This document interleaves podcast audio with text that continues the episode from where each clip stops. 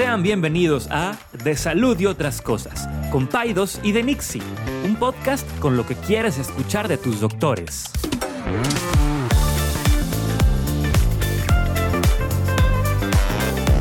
Les recordamos que ninguna opinión o consejo de nuestros anfitriones o invitados sustituye la valoración médica o representa a nuestra institución universitaria o de salud. Con ustedes, Paidos y de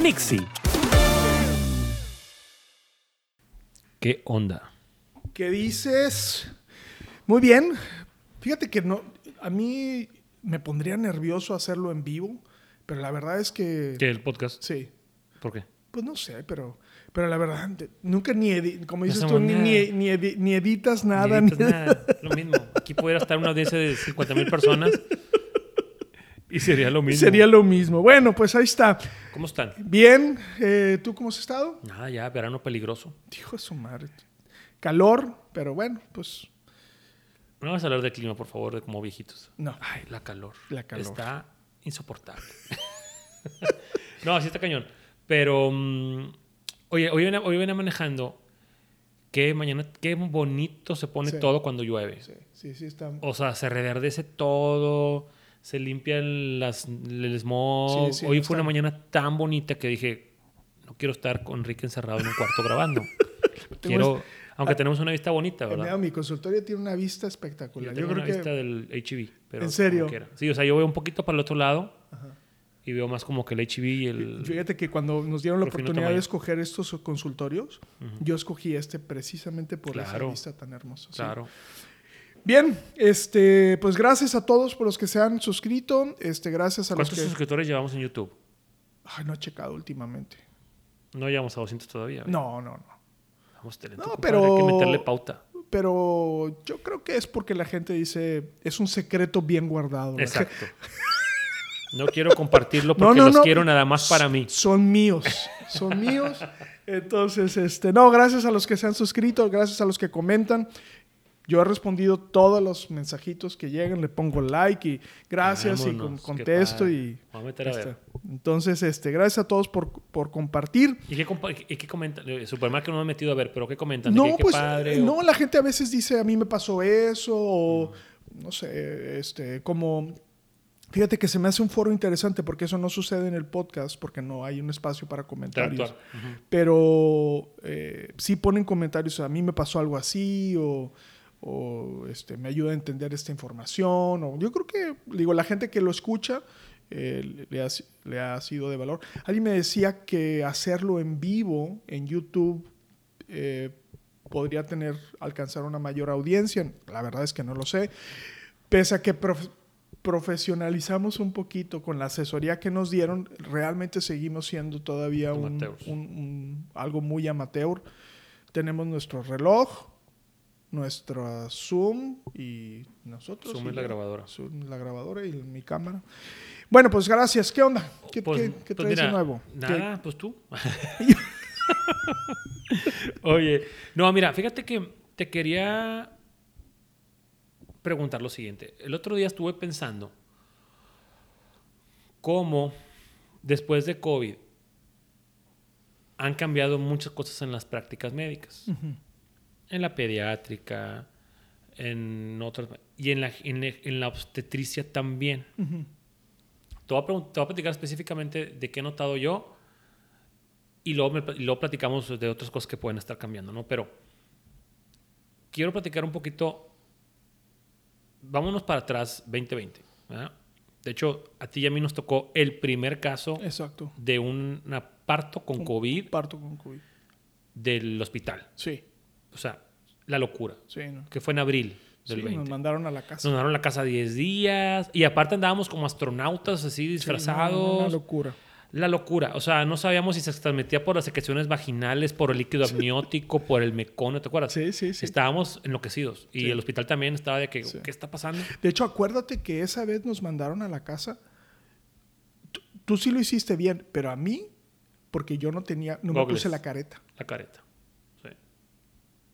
Sí. Pero los dos- como que a los dos nos mandaron, Sí. pero a ti también te dijeron, no, pues ya, sí, o tú sea, estás peor. Te tú pusieron los santos sí, óleos sí, ya. Bye, you're gone. Pero bueno, entonces me acuerdo, aparte de ahí empezó la locura. Y algo que empezó también a suceder después del, a partir del COVID, se empezaron a hacer más frecuentes las inducciones del parto. Ujú.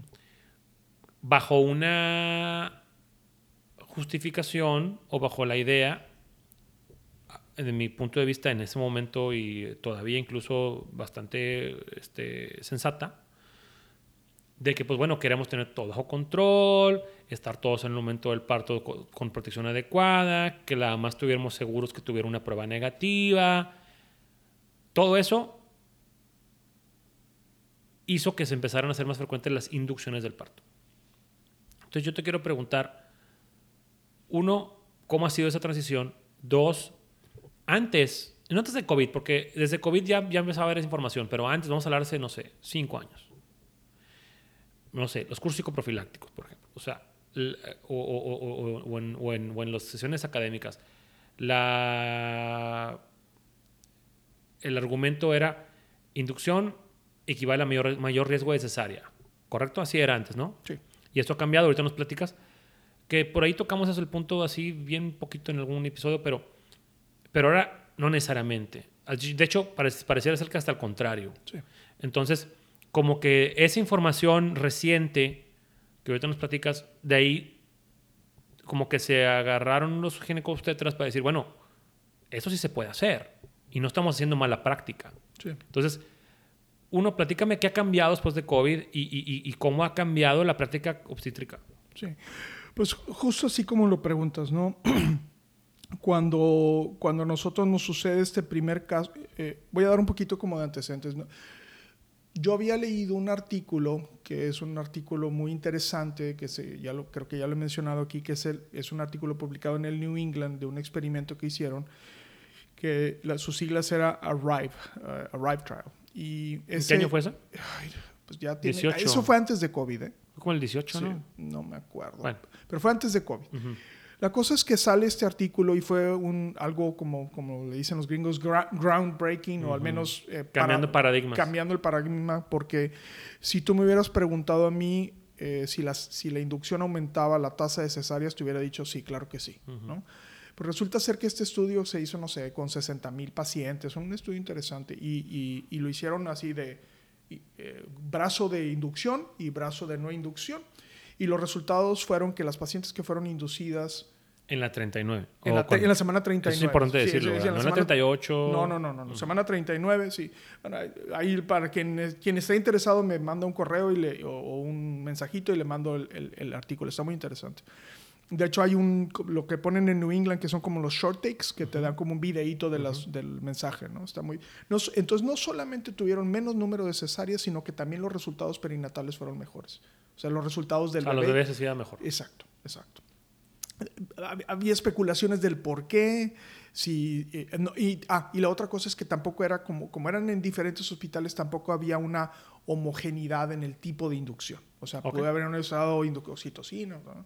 Entonces, es- esa información estaba como ahí en el, en el, en el, en el fondo, en el background, ahí había, habíamos Tenemos ahí- ese artículo lo tenemos ahí guardadito. estaba ahí guardado, ¿no? Y se me hizo interesante en el momento que lo leí. Dije, Pero bueno, como que, aunque fue un artículo, perdón, aunque fue un estudio que, que cambió paradigmas y todo, no cambió no- la no práctica. cambió la práctica. Exacto, no, no, no. no. dijimos, no, pues ok, está bien. No, está Qué bien. padre saberlo. Qué, qué bueno saberlo, está bien, ¿no? Entonces, y, y nosotros veníamos de la filosofía, de hecho, la más, uno de sus máximas, Que tú estés certificado. estoy certificado. Obvio. Soy el único hombre, o creo que el primer hombre en México certificado por la más. Neta. 'Sí? Sure, sure about that? Eh, eh, eh, co- como, como que me llamo Enrique. Neta. Qué Ah, padre. Estamos, estoy yo y un pelado, creo que en Ecuador. Órale. That's it. Deben de juntarse a, A- a- platicar. jugar matatenas.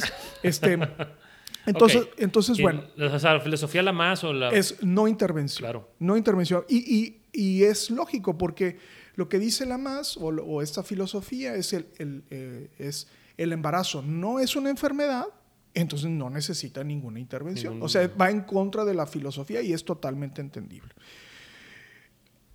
Cuando nos pasa el primer caso de COVID, a ti y a mí, Que nomás hay que decir, o sea, nos pasó, atendimos el caso sin saber que estaba positivo la mamá. Exacto, exacto, Estábamos con protección, tú a ti te faltó la careta, Sí. y lo que tú quieras.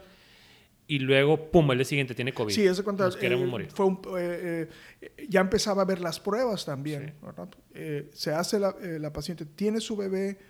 Al día siguiente, cuando estamos pasando visita, veo que la paciente está aislada y me estaban como a punto de hablarme. Creo que a ti también, yo creo que yo te hablé. No, yo te dije a ti. O tú- bueno, ya, los detalles sí, Sí, pero, sí. pero la, la cosa es que fue. Re- y hay que trasladarse a ese momento. Sí, sí. ¿no? Creo que fue abril. Sí, y yo dije, ya valió. Ya valió, o sea, ya me, me voy a morir. Me voy a morir y probablemente pueda matar a mi esposa. Ujú. Bueno, esas son otras razones, pero, pero me voy, ya me voy. O sea, entonces fue muy pesado, muy, muy duro, mucho pánico. Entonces dije, esto jamás me va a volver a suceder. O sea, no, es o es controlado, o, o- vaya, o yo tengo una certeza que la paciente es COVID negativo, o no la atiendo. Entonces me acordé del Arrive Trial.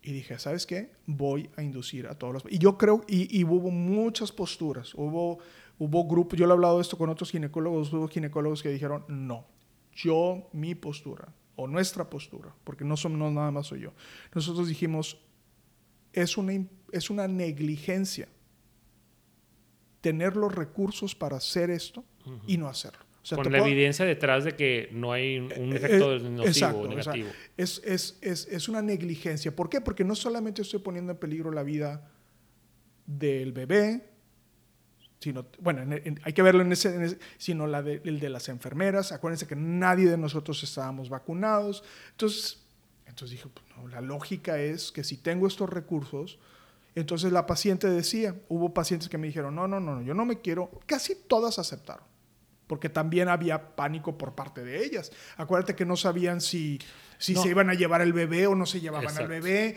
o que si lo o que, aislaban, o o que, que si salías lo- positiva te iban a mandar a otro hospital, o nadie te iba a querer el atender. paciente estaba también empan- empanicado. ¿no? Entonces, eh, entonces cuando, eh, cuando empezamos a hacer esto más y no iba a operar a las pacientes, que sería el máximo control. Entonces empezamos a inducir pacientes y pudimos tener ese control de tener, esta paciente tiene una prueba de COVID negativa y, es- y está pariendo y, no- y todos sabemos que ella es COVID negativa. Entiendo que estas cosas pueden tener sus fallas, ¿no? Porque la prueba de COVID dura cinco días y por qué cinco días y no cuatro y no tres y no dos. Bueno, o sea, así estaba. Ese año que estuvimos sistemáticamente induciendo, te podría decir que no, indu- no indujimos como a dos. Fue nuestra tasa más alta partos. de partos. Sí, claro. Esto, e- ese año, o sea, el año 2021, terminamos con 66% de partos en primigestas. O sea, cuando nosotros vimos ese análisis dijimos, ¿qué onda con esto? Porque eso, o sea, hay que entenderlo en el contexto local, o sea, es, es al revés. Ujú. ¿no? La O gran mayoría. al revés. Al revés. Entonces, empezamos a ver qué estaba pasando y, y- y ya como, conforme se han ido Bueno, relajando. eso fue el 20 y luego el 21, más todavía. igual, no, eso fue el 21. Eso fue el 21. El 21. Entonces, entonces el resultado de esto es que hemos tenido una mayor tasa de partos. Entonces, en retrospecto, empezamos a analizar el por qué, por qué est- estamos teniendo esta tasa de éxito. Y creo que en gran medida, y, y puedo entender, o si- sigo entendiendo muy bien la parte filosófica de no intervención, pero el tener cierto control, y esto estamos hablando de una medicina que es muy particular a este medio. La medicina privada, aquí eh, con ustedes, probablemente la gente que nos escucha, es yo tengo una relación contigo y solamente quiero que tú me atiendas. Entonces, es muy difícil pretender en una práctica exitosa, en un mes, poder atender más de, ¿qué te gusta? Siete partos de una forma random. Y, es- y eso sí ya lo, empiezo a ver así. O sea, el paciente, imagínate el doctor que se desveló ayer, antier, Anteayer. anteayer. El cuarto que le llega le va a decir, no tienes, tienes una DCP o no funciona. Entonces, o sea, creo que al final del día, lo los resultados que hemos estado teniendo es que el paciente tiene un poco más de control de su, del día que van a hacer. Eso es por parte del doctor, podría parecer como muy egoísta. Pero el otro elemento también que es importante, yo te diría que la gran mayoría de las cesáreas que yo hago en pacientes que genuinamente quieren un parto, que genuinamente, son porque tiran la toalla y están cansadas. Y es lógico. O sea, es, imagínate el escenario, la paciente empieza con trabajo de parto a las 12 de la noche. No, se pone toda emocionada, está súper feliz, no duerme, está contando las contracciones, llega en la mañana, escala de dolor 7 de 10 y trae un centímetro. Y trae un centímetro. ¿Qué dice? ¿Sabes qué? Screw this. No voy a aguantar. Entonces acá jugamos un poco con los tiempos para que el paciente pueda tener un trabajo de parto durante el día, que descanse. Y la otra cosa, es súper importante este mensaje, es como es una indicación, o como es una inducción electiva, no, eh, si no le pega al paciente, pues se va, o sea, si le damos un medicamento y si no funciona lo que le damos, se puede ir a su casa. Y eso es lo que hemos, hemos estado haciendo y nos ha funcionado muy bien. Ahora, algo que yo, vi, algo que yo he visto desde mi punto de vista del pediatra es que esa, ese cambio de práctica, aunque tú a lo mejor fuiste el que lo empezaste, ciertamente no, te, no fuiste el único. No. O sea, ya se hizo una práctica como que muy frecuente en nuestra comunidad, ¿correcto? No, no, lo sé, no, lo sé, yo lo he platicado con otros ginecólogos, hay otros grupos que han tomado una o sea, han seguido eh, respetando este proceso fisiológico y, vaya, no estoy de acuerdo, pero tampoco estoy así como, o sea, no están haciendo algo malo, ¿no? O sea, ahora estoy de acuerdo, pero no estaba de acuerdo en su momento porque se me hacía una, una negligencia, ¿no? Se me hacía exponer a alguien eh, innecesariamente cuando tenías los recursos, ¿no? Y sí llegó a pasar de pacientes que llegaron aquí como nos pasó a nosotros, nacía su bebé, COVID positivo y empezaba la locura. ¿no? Entonces era muy difícil, al menos en, en, el cómo lo estábamos haciendo. Entonces, ¿qué otras, qué, otras elementos de la práctica obstétrica han cambiado después de COVID? ¿O ese ha sido como que lo más importante? Eh, para nosotros ese fue, eh, ha sido eh, rompeaguas, ¿no? Y de hecho nosotros ya ahorita ya se quedó instalado como una práctica bien establecido. O sea, y, nosotros con estos números que estamos teniendo ahora, real, y dicho sea de paso también, hay que entender que, que no es... No es porque nosotros seamos muy buenos, es que también los pacientes que nos buscan quieren tener eh, parto. Te vas escribando tú solo, Exacto, se, va, segmentando tus pacientes. Ah, yo siempre, y, y, eso siempre lo he dicho, a mí me disgusta que me digan que soy pro parto. A mí me gusta, a mí me gusta que me digan, estoy de acuerdo, a mí me gusta el término pro lactancia, pro vacunas, pro, pues ni modo que sean antilactancia y antivacunas, no, no, no, eh, no, no, no, es que, es que es como estas facciones para poder racionalizar una mala medicina. O sea, yo no soy pro parto, yo soy pro hacer las cosas como se tienen que hacer. O sea, si tú dices que eres pro cesárea o si tienes 100% de cesárea, estás haciendo una obstetricia de pésima calidad. Es más, en algunos lados te quitarían la licencia.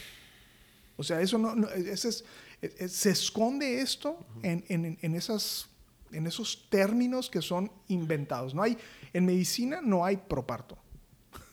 O sea, es, es parto. ¿no? Este, hay algo que no hemos hablado que, que, que creo que también es importante. Es, es este elemento muy como atizado de el dolor secundario a la inducción. Se ha promovido esta idea de que las pacientes que fueron inducidas les dolió más. Esto no necesariamente es cierto. Y si lo piensan, no, realmente no hay una manera de controlar eso. para, para, empezar, el dolor es algo muy subjetivo ¿no? y muy personal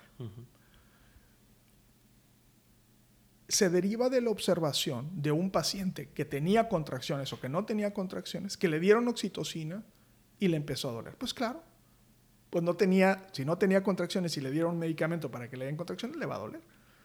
Pero no significa que el trabajo de parto natural y el trabajo de parto inducido sea más doloroso el inducido que el no. ¿Sí me explico? No, no hay un experimento que pueda controlar ambos escenarios. O sea, tienes pacientes que tienen contracciones y las que no tienen contracciones o que tienen contracciones muy leves. Muy leves. Vuelvo a repetir, hay de inducciones a inducciones, pero es, pero si uno trata de seguir como el proceso fisiológico, nosotros lo que realmente lo que estamos haciendo es damos una pastilla de misoprostol. Si el paciente se pone de trabajo de parto con esa dosis, ya no volvemos a hacer nada. O sea, entonces es una inducción. O sea, no es una inducción como algunas, a veces me, me toca a veces sí. inducciones de que se interna a las 6 de la mañana a poner, a poner oxitocina. Sí. ¿Esa inducción qué? No, es, es, otra manera de inducir. Hay muchas maneras o varias maneras. A mí no me gusta decir inducción light porque estoy como vendiendo la idea y otra vez estoy glamorificando una intervención. Es como, mira, otra cosa que yo también critico mucho. Yo he sido también eh, partícipe, creo que los dos hemos sido partícipes de esto, es esta cesárea humanizada. A ver, tú ves una cesárea y tú, todos los videos que yo he visto de cesárea humanizada, inclusive el que yo subí o los que he subido, lo subes en el momento en que el bebito ya lo sacaste casi de la pelvis. si, si, se fijan, todos los videos están así o la mamá sacando al bebé. A ver, la mamá no puede meter las manos y sacar a su bebé.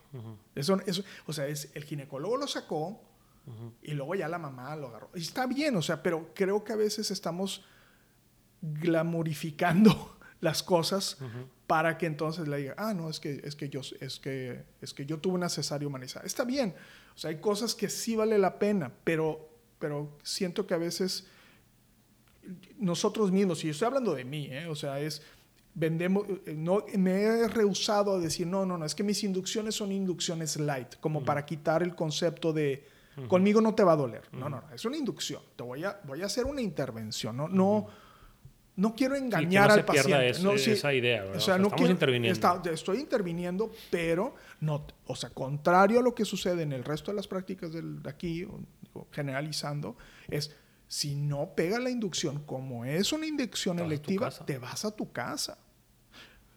Ojo, si la paciente la estoy induciendo porque tiene un bebé restringido, porque no tiene líquido, a ver, aquí tiene que nacer.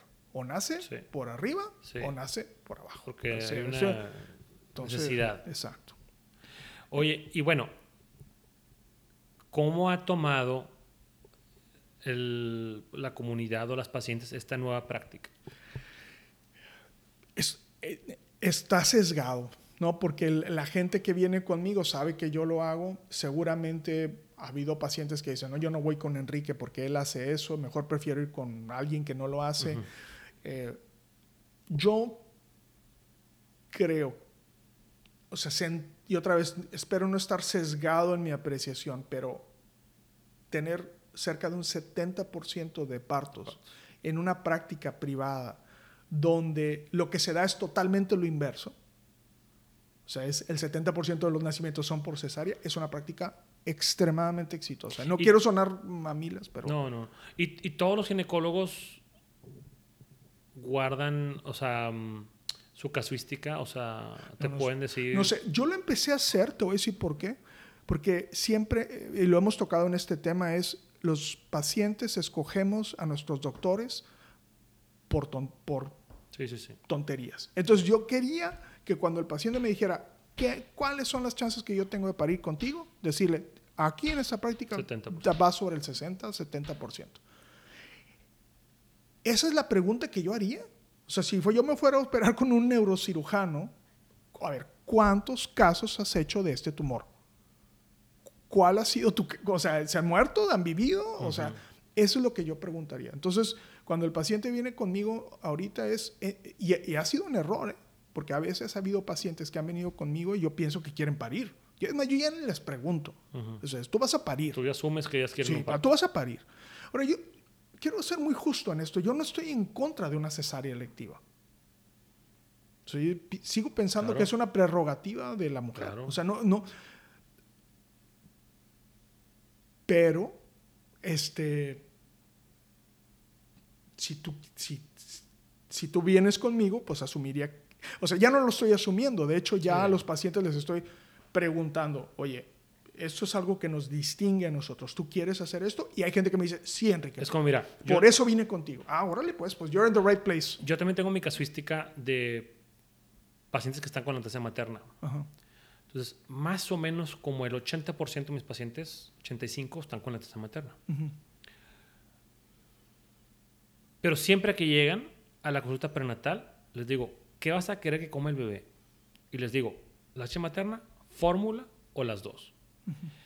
Porque, aunque igual uno se va segmentando y la gran mayoría de los pacientes que vienen conmigo quieren leche materna, o sea, no te quiero, uno no te quiero shonear o, o, sea, la palabra es como que señalar porque tú no quieres leche materna. O sea, tú quieres fórmula, está muy bien. Sí, sí, sí. Eh, pero vaya, la gran mayoría de los pacientes nos buscan por eso, ¿verdad? Pero, y dos, no quiero asumir. Sí. O sea, siempre le pregunto, lo noto en el expediente, esta paciente quiere fórmula y se acabó explico. Pero te digo, la gran mayoría pues llegan y quieren la materna, ¿verdad? Fíjate, eh, yo para mí es hasta, hasta cómo eh, les pregunto. ¿Cómo quieres que nazca tu bebé? Ah, no, les digo, ahora les digo, asumo que quieres parto. Claro que sí, doctor. Y les pregunto, ¿qué tan motivada estás? Estoy súper motivada. Y lo apunto. Sí, súper motivada para parto. Hay respuestas así. Ay, no sé, pues no sé, doctor. Si se da, está bien. Y si no. Si se da, y le pongo. Si se da, está bien. Si no, está bien. ¿no? Y entonces, eh, yo una vez se lo escuché a Alejandro Calanda y me hizo, me hizo mucho sentido. Es, si nosotros dejamos que el doctor decida, el doctor probablemente va a decidir la cesárea. ¿Sí, sí, me explico? O sea, y, ¿por qué? Porque pues es lo más fácil. Claro. O sea, es lo más sencillo. Claro. Fíjate, estoy de acuerdo. Y, y, aquí el tema es, o sea, también, por ejemplo, estoy seguro que, te, que a ti te pasa. Si el paciente te dice, ay, no sé, doctor, ¿usted qué opina? Por ejemplo, con la lactancia, con el parto, es que no sé si es buena la lactancia materna. Pues obviamente tú vas a vender, claro que sí, el parto. o sea, es lo mejor, es lo que va a tener menos complicaciones y lo que tú quieras. O sea, la paciente que llega como que indecisa, con dudas, pues tratas de venderle tu, tu, pues, tu filosofía, ¿verdad? Pero sin duda, la que no lo quiere o la que no está convencida o la que no, pues uno hace, trata de, de, informarla, pero si no, pues bueno, adiós, o sea, vaya adelante. entonces, te digo, em, la decisión es de la paciente, pero, pues bueno, tú vas eh, dando opciones y si hay una paciente que va, o pacientes que me han dicho, no, doctor, este, yo quiero darle leche, fórmula leche en casa, bueno, ahí sí no. Por ejemplo, o sea, o que te digan, sí. ¿Cómo? Fórmula hecha en casa. ¿Y eso cómo funciona? Pues hay recetas en internet donde le pones almendras y leche de agua. y, eso no me lo sabía. y eso, pues no, está, no está adecuado, ¿verdad? Porque no tiene los requerimientos para el bebé que pudiera ser una fórmula. O a que te, te digan, ah, pues está bien, pero pues yo quiero, no sé, parir en el cerro. en casa, sí, no. Pues no, o en casa. Sí. O en el agua. Sí pues bueno, ¿sabes qué? Yo, yo les digo, te entiendo, pero mi práctica no, no, va, no va acuerdo a esa línea. Nunca he tenido un parto en agua. No os voy a saber qué hacer en el agua. Aparte de que el Colegio Americano de Ginecología no lo sé, no lo autoriza y lo que tú quieras, pero para empezar, te voy a estorbar ahí en el agua. Por decirte un ejemplo. Tú sabes que yo estoy certificado para parto en agua. también. Te lo juro. O sea, tomé la certificación de, con Bárbara Harper en, la Ciudad de México, no he atendido un solo parto en agua. Porque no está... o sea, otra vez... somos académicos también, ¿verdad? O sea, es que siempre trato de explicar esta parte de que no... Eh, eh, porque también dentro del contexto, en este rollo del proparto, entonces el paciente llega y dice, no, es que yo vengo contigo porque porque tú atiendes partos y mi otro ginecólogo es muy... Eh, eh, le da miedo y es muy nervioso. Entonces ya hay un error de percepción donde ellos creen que el parto es algo más peligroso que la cesárea. ¿Sí, me explico? Entonces, tú eres más aventado. Yo soy más aventado. Ajá, pues no. No, o sea, no, no. O sea, es que, y ese es el problema. Aunque ese es peligroso, ¿eh? El otro día, no, déjate platico. Todavía no viene dolorido. El otro día atendimos un parto muy bonito, muy padre. Parto vertical, la mamá estaba parada. Qué padre. La mamá estaba parada, el papá estaba con un, ahí ayudándole y todo. Y de repente, ¡pum! sale el bebé y yo luego, luego me agacho Y te lastimaste la espalda. No, no, me pegué con el, el tubito que donde cuelga el papel de baño. Sí. Porque fue en el, fue en el baño. Ajá. Ahí la señora ahí la agarró y ahí Sí. fue. Y hazte cuenta que me clavé el tubo del papel del baño, que no tenía papel del baño, y te hago un moretón. Entonces, pues bueno, es peligroso para. Exacto. Pero, pero bueno, ahí queda. Mira, aquí el objetivo es hacer un poquito como que de reflexión sobre, bueno, como algunas prácticas que han cambiado, no todas. Aquí lo importante es, es decir, bueno, que esta práctica ha cambiado, tiene evidencia que la sustenta, ¿verdad? Tiene realmente números que puedan decir, esta práctica así es, y saber que COVID vino a cambiar muchas cosas y esta fue una de ellas. Te digo, a lo mejor no en, todos los, no en todos los casos, no en todas las prácticas, pero ciertamente ha quedado mucho aprendizaje y de que... Y a mí el, el mayor aprendizaje que me queda es, nunca digas nunca. Exacto. O sea, porque como se lo dice estudio, que ya, o sea, con evidencia fundamentada, donde la, el- la in- la inducción, de cierta manera, en la semana 39 no aumentaba el riesgo de cesárea, como quiera, muchos dijeron, bueno, pues está bien, pero... Sí. Y luego llega una situación que te empuja al cambio, lo adoptas y, oye, te funciona muy Sí, bien. sí, sí. Entonces, como que estar abiertos al cambio en todos los aspectos, muchas veces puede tener cosas positivas. Sí, yo, yo- bueno, ya, eh, eh, eh, gracias por la pregunta y, y me, me- me fascina el tema y se me hace muy contextual. Yo la, la única cosa que sí resaltaría es, es el, el no engañarnos, porque también sigue siendo como una práctica muy, o sea, es, es el, el como ser muy transparente y franco, o sea, es, a ver, ¿quieres cesárea? Vamos por la cesárea, no pasa nada. ¿Quieres un parto? Vamos, dale para el... O sea, lo que no me gusta es como, a ver, no, sí te estoy induciendo. O sea, sí es una intervención, Sí, sí, sí, sí. ¿verdad? No es Todas una inducción light, no es, no, pero a ver, este, no es una cesárea light. Ni te voy a engañar de decirte no, que... no, no. sí. Porque eso sí es- se me hace muy Sí. típico de la práctica local. O sea, es al es- revés, te, te voy a inducir y te opero. Pues no, Ah, sí, sí, te o induzco, sea, pero sé que no va a funcionar. Sé que no va a funcionar. No, pues eso, eso no, eso, eso es eso es fraude. O sea, te induzco en la 38, ahí te interno, te pongo unas gotitas de oxitocina. Sí. Y en mucho, me ha tocado a mí ginecólogos donde me hablan de obstetricia. Doctor, se va a operar a las 2 de la tarde. Y son las 8 de la mañana. Y yo, pero está en inducción. Sí, pero ya el doctor ya la programó. Pero apenas acaba de empezar la inducción. Sí, pero no le diga a la paciente porque el doctor no le ha dicho que la va a operar. Sí. Y yo, ¿qué está pasando? No, no, no. O sea, Sí, yo, eh, yo eh, sí, eso, eso. es común eso, ¿eh?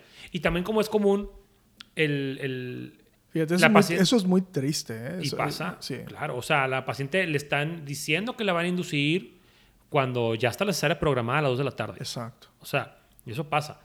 Eh, y luego ya el doctor llega a la una, ¿sabes qué? No, no, mi- funciona. no, mijita, no, no, no. Entonces, bueno. Y otra es... Doctor, ¿quiero parto? Sí, claro que sí, ¿cómo no? Sí, Sí, sí, sí. parto. ¿Quiero parto? Sí. ¿Vamos a parto? Sí, claro que no. ¿Cómo no? Claro que sí. Y la 38, ay, no, este, fíjate que tal cosa. Y, o sea, entonces, o sea, hay que ser abiertos. O sea, ¿quieres parto? Está muy bien. Yo, aquí conmigo vamos a tratar de inducirte de tal manera, aquí están los números y todo. Y si no, bueno, ya platicamos. A lo mejor hay pacientes que te dicen que no quieren. Exacto. Y yo Sí. les das chance o Sí. le dices, bueno, sí, o sea, bueno, no, no quiero usar esa, esa oportunidad, esa palabra porque no es la adecuada. Ajá. Pero claro, o sea, estás abierto, bueno, vamos a hacerlo de otra manera, ¿verdad? Oye, ayer, precisamente, ayer estaba hablando con Manuel Rolando, hijo.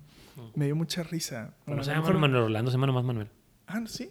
Creo que sí, ¿no? Bueno, no sé. Bueno, Pero bueno, a lo mejor no debería haber hecho su nombre porque estuvo muy cómico porque me dice, estábamos hablando que yo estaba diciéndole que pues que no, no, no estoy muy contento, sobre todo con una práctica que ya tengo muchos pacientes, estar atendiendo pacientes que se van a ir a Estados Unidos. O sea, a mí no me gusta, ¿por qué? Pues porque allá ni las pelan, ni las, o sea, y todas las dudas las tengo que resolver yo, y, o sea, a mí no, a mí no me gusta. Y entonces dice, me dijo, que ya me lo han dicho varias veces, me dice, así te dicen como a la semana 35. Dice, oiga doctor, es que nos salió una oportunidad.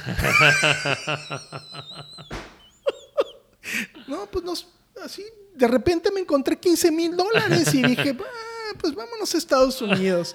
Ah, Sí, o sea, es lo O mismo. sea, no es lo me- mismo. no me Desde el engañes, inicio, o sea, desde el inicio ya sabían. y- Be honest, o sea, Sí. y, y- y- y ya, o sea, me da la oportunidad de tomar decisiones, o sea, no engañar en ese sentido, en ningún sentido, pero en ese sentido sí, la verdad, me salió una oportunidad, me salió una oportunidad y te operé.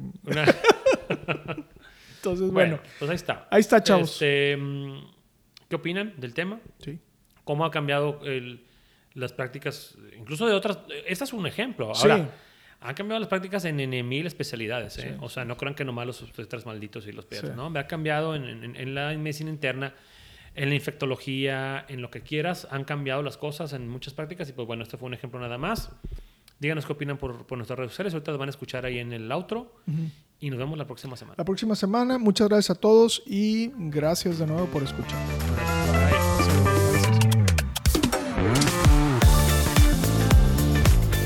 Gracias por acompañarnos en un episodio más de Paidos y de Nixie. Puedes encontrarnos en Instagram como arroba DRE Saldívar y arroba pediatra-césar Lucio. También nos encuentras en YouTube como De Salud y otras cosas by Paidos y de Nixie. Nos vemos en el siguiente episodio.